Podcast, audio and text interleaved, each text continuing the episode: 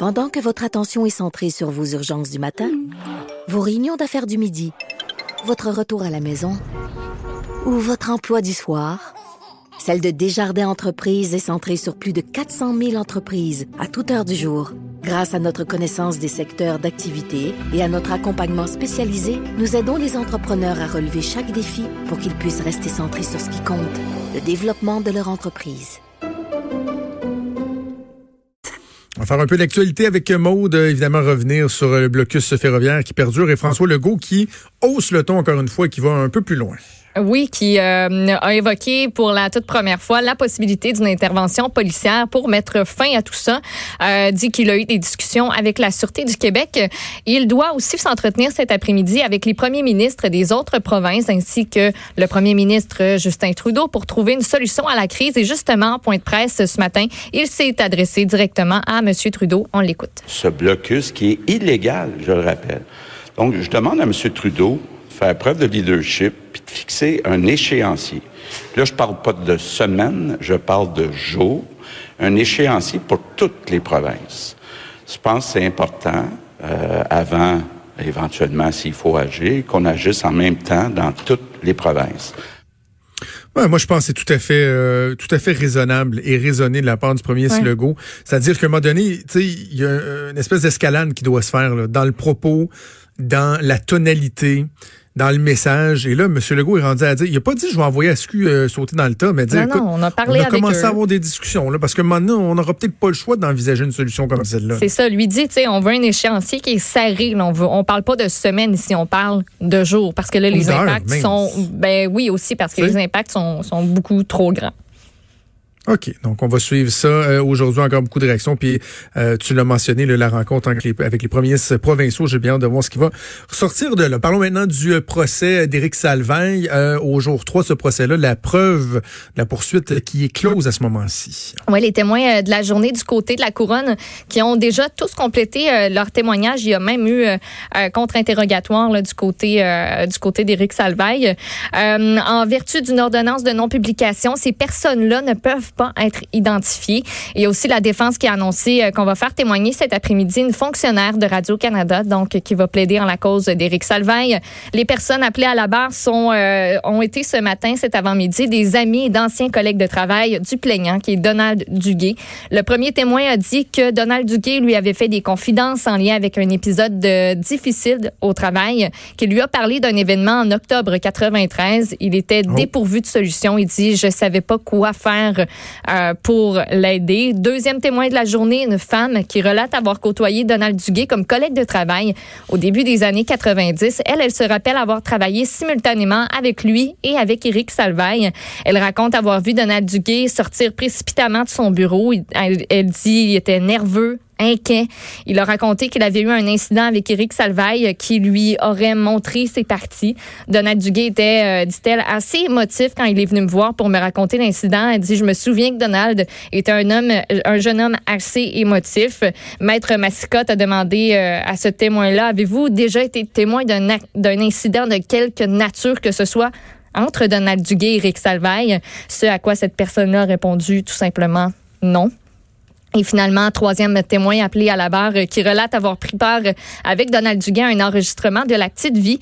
Euh, cette personne-là dit, je suis entrée avec lui sur le plateau de tournage. Éric Salvaille s'est avancé vers nous pour nous assigner des places.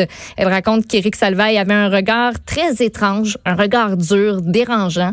Elle dit, c'était pas ami- amical. Dès que Donald l'a vu, il m'a pris le bras, il s'est serré contre moi et contre-interrogé. La femme a répété qu'Éric Salvaille avait eu euh, un contact très froid avec Donald Duguay. Elle dit c'était pas amical du tout. J'ai rarement vu un regard comme ça dans ma vie. C'est pas un regard qui est normal.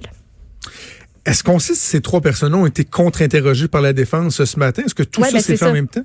Exactement, tu sais comme la troisième, euh, la troisième personne, là, entre autres, c'est ce qu'on rapporte du contre-interrogatoire. Ben c'est ce que je viens de, de te rapporter là pour ce qui est des autres.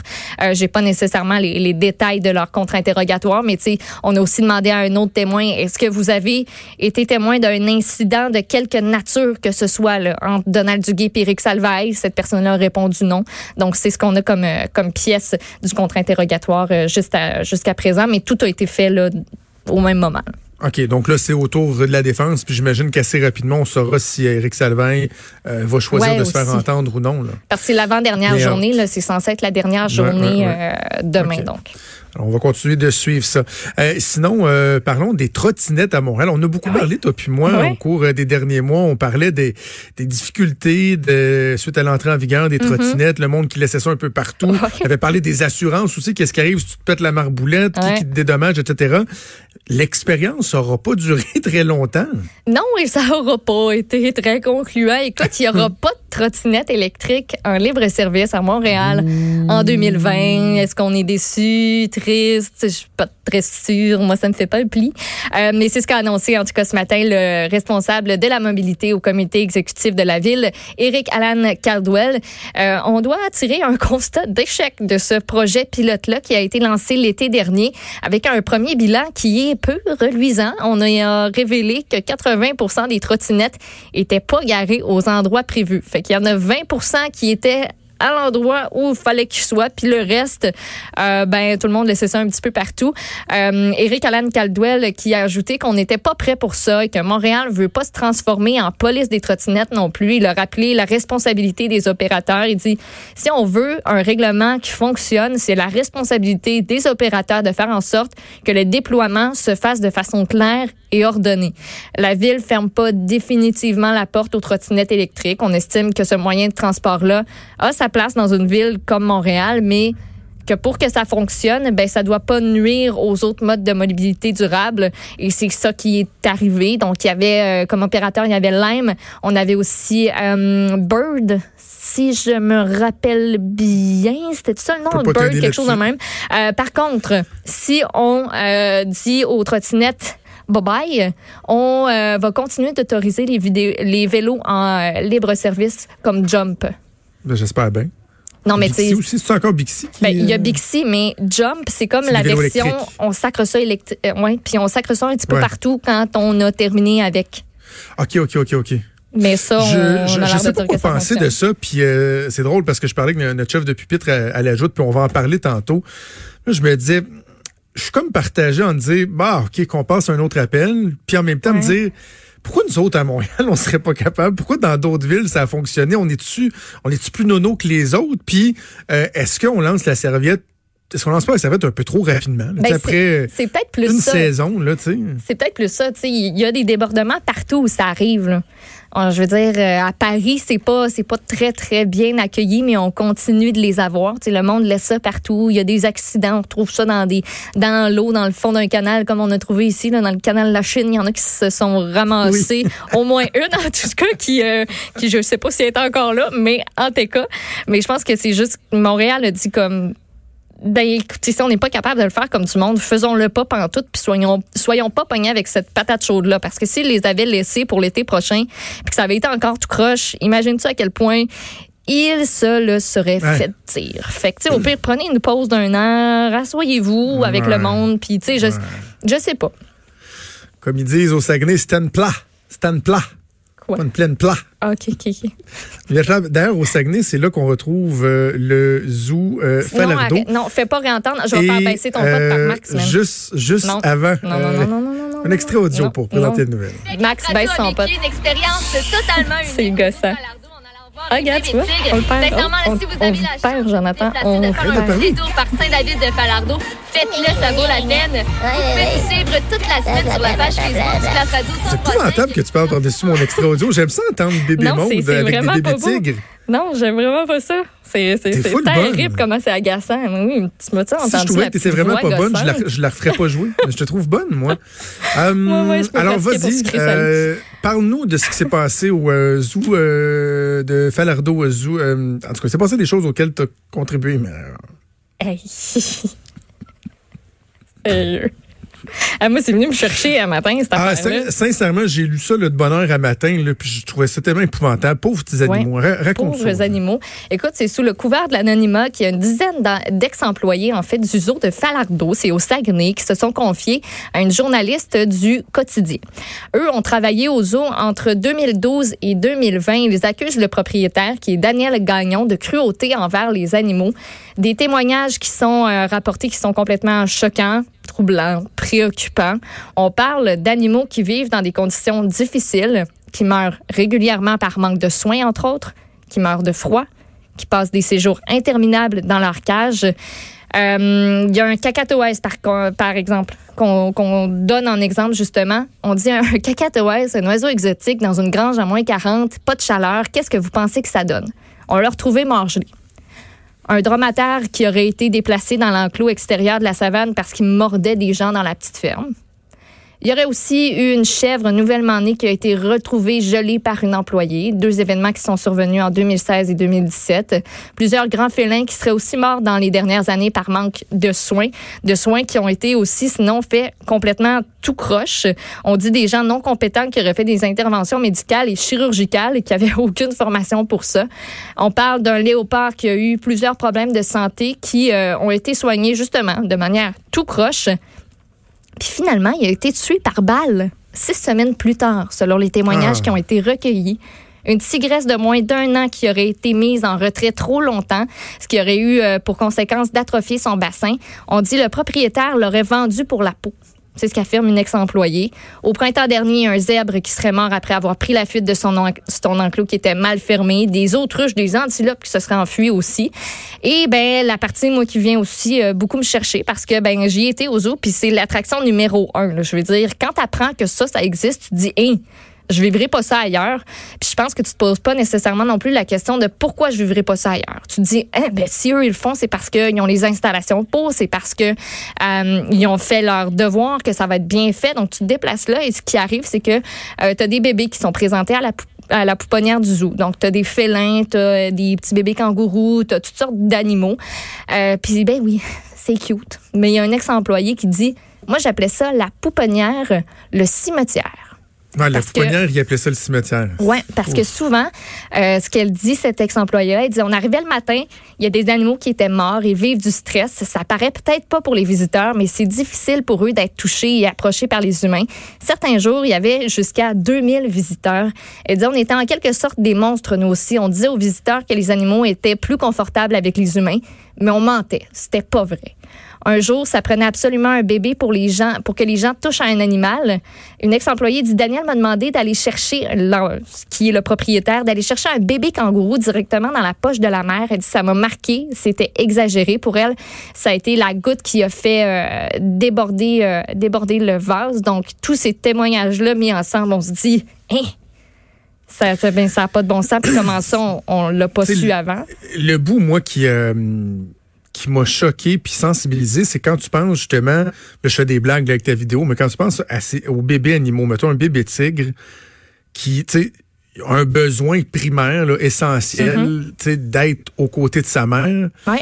T'es pas posé un, un tigre, là. Il, est, pas, euh, pas formé pour ça à la base, là. Au niveau inné, là. Et là, tu le prends, puis tu le fais passer dans des mains de dizaines et de dizaines et de dizaines de personnes par jour, loin de sa mère. Après ça, tu le ramènes à sa mère à la fin de la journée, qui, elle, doit le regarder et leur dire T'étais où, toi Puis là, le lien, oui. Le stress que ça cause à, ces jeunes animaux-là. Tabarouette. Tu sais, c'est épouvantable de les retrouver morts le lendemain. Ils oui, non, c'est des c'est pas des conditions qui sont euh, qui sont normales, c'est pas des événements qui sont normaux. Euh, puis tu sais les employés aussi euh, qui devaient mentir parce qu'il y a des clients qui prenaient des nouvelles concernant les animaux du zoo.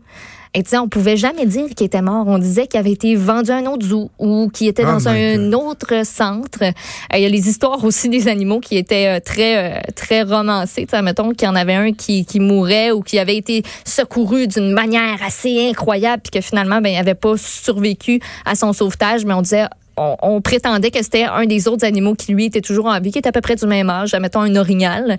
Euh, puis vous demandez, ben, quelle a été la réaction du euh, fondateur et propriétaire du zoo de Falardeau, Daniel Gagnon? Lui, évidemment, il nie en bloc ces accusations-là de ses anciennes employées. Il qualifie leur démarche de, leur démarche de malveillante. Il n'a pas caché que ces plaintes-là lui donnent carrément le goût de fermer son zoo. Il dit on investit notre temps, notre argent. Euh, puis pour nous, le plus important, ça a toujours été le bien-être des animaux. On était des bons employeurs. Puis c'est comme ça qu'on se fait remercier. Lui, il est fâché là, contre ces employés-là, carrément, qui veulent, dit-il, briser leur réputation. Il a été questionné, euh, ça c'est un passage que, j'ai trouvé assez spécial, sur euh, concernant les animaux qui étaient morts gelés, le manque de soins, puis tout ça. Il dément tout. Mais il dit un un dromadaire ne peut pas être mort gelé car j'en ai un seul et il est toujours vivant. Parce qu'on l'a questionné par rapport à ça. Comme quoi, il y a un dromadaire qui était mort. Lui, il dit, ben non, j'en ai un qu'un.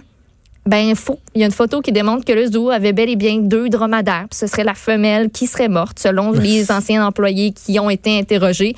Puis lui en rajoute en disant que ce serait un coup monté, que ça rappelle les pressions des groupes anti-zoo aux États-Unis. Euh, donc, ni tout en bloc. Puis lui dit, ben euh, on était censé investir 12 millions, mais là, plus sûr, pas tout. Ouais, mais ça soulève une question sur euh, le traitement des animaux dans les zoos. Tu sais, de penser aux animaux au-delà de notre plaisir euh, un peu égoïste de voir des animaux. Puis je veux mhm. pas mettre tout le monde dans le même panier parce que il existe des endroits. Bon, je, TVA, je sais qu'on a présenté le le Miller, euh, Zoo. que les gens ont, beaucoup beaucoup aimé. Sincèrement, j'ai pas beaucoup vu, mais de ce que je comprends, ah, on favorise l'habitat naturel, etc. J'ai deux autres exemples. Il y a euh, le bioparc de Bonaventure. C'est géré par, c'est gouvernemental. C'est un bioparc. Donc à Bonaventure en Gaspésie, on a été là nous autres cet été.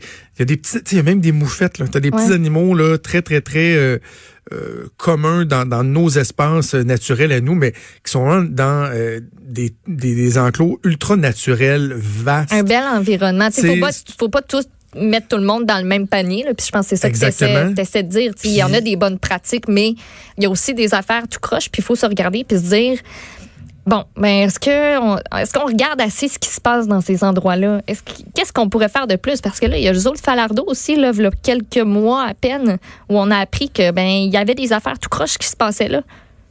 Ouais, c'est ça. Puis comment on fait nous en tant que consommateurs pour savoir avant de se pointer là, hey, OK, ce zoo-là a des pratiques qui sont ben, conformes à ce qui est correct. Mais ben, c'est ça, il faut que tu fasses tes recherches en fait en faut tant se que renseigner. Il y a, y a aussi le troisième exemple que j'ai en tête, Maud, c'est le refuge Pajot que j'ai déjà visité en Abitibi. Là, c'est une subvention gouvernementale qu'on leur avait offert. Le refuge Pajot, c'est vraiment merveilleux.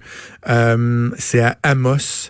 Et c'est vraiment, puis je pense que c'est la même chose aussi pour le bioparc dont je te parlais. Ce sont des animaux qui ne pourraient pas être libres dans la nature parce qu'ils ont été récupérés, parce qu'il y avait une blessure, ils ont été soignés et on peut pas juste les relâcher dans leur habitat naturel parce que euh, certains vont avoir un problème avec une jambe, euh, bon, un problème X ou euh, Y, faisant en sorte qu'ils survivraient pas. Donc, on prend soin d'eux, ils sont dans leur habitat naturel, les gens peuvent aller les voir, les observer, même dans certains cas les, les côtoyer. Euh, donc, il y a des exemples là où il y a de belles choses qui se font, mais tu sais, des fois, tu vas dans, tu vas dans un zoo là où tu vois un, un gros gorille là, dans une espèce d'enclos d'à peu près, je sais pas moi, 15 mètres par 15 mètres, puis tu dis ouf. Mm. Tu sais, je dis pas qu'il est maltraité, mais il n'y a pas l'air heureux. Là. Ouais, tu poses des questions. Puis si, si vous l'avez pas vu, l'émission euh, avec les Mellers là, qui, qui ont leur zoo, euh, regardez ça parce que ça montre aussi, tu sais, oui, eux ont des très bonnes pratiques, accueillent des animaux qui sont blessés, des sont un, sont un refuge qui est, qui est nécessaire autant pour des animaux qui sont exotiques que, comme tu dis, tu sais, des espèces de petites moufettes ou des petits castors qui, euh, qui normalement n'auraient pas survécu. Mais ça, ça nous fait voir aussi que c'est une job à temps plein, là, puis pas juste temps plein lundi ou vendredi du 4 à 8. Là du 8 à 4, euh, c'est un temps plein dans le sens 24 heures sur 24. C'est un animal qui est enceinte, puis euh, à la couche en plein milieu de la nuit, ben c'est là qu'elle accouche, puis c'est là que tu t'en prends soin. C'est pas à prendre à la légère. Tu peux pas juste dire euh, Ah, moi j'achète une girafe, puis je, la, je la parque dans un enclos. C'est loin d'être ça. Exact. Alors, on va suivre ça, le propriétaire qui se défend, mais en tout cas, les témoignages qui semblent très, très, très crédibles, puis des preuves également qui appuient ça. Merci beaucoup, Maude. Bougez pas, on vient que la chronique d'escriture.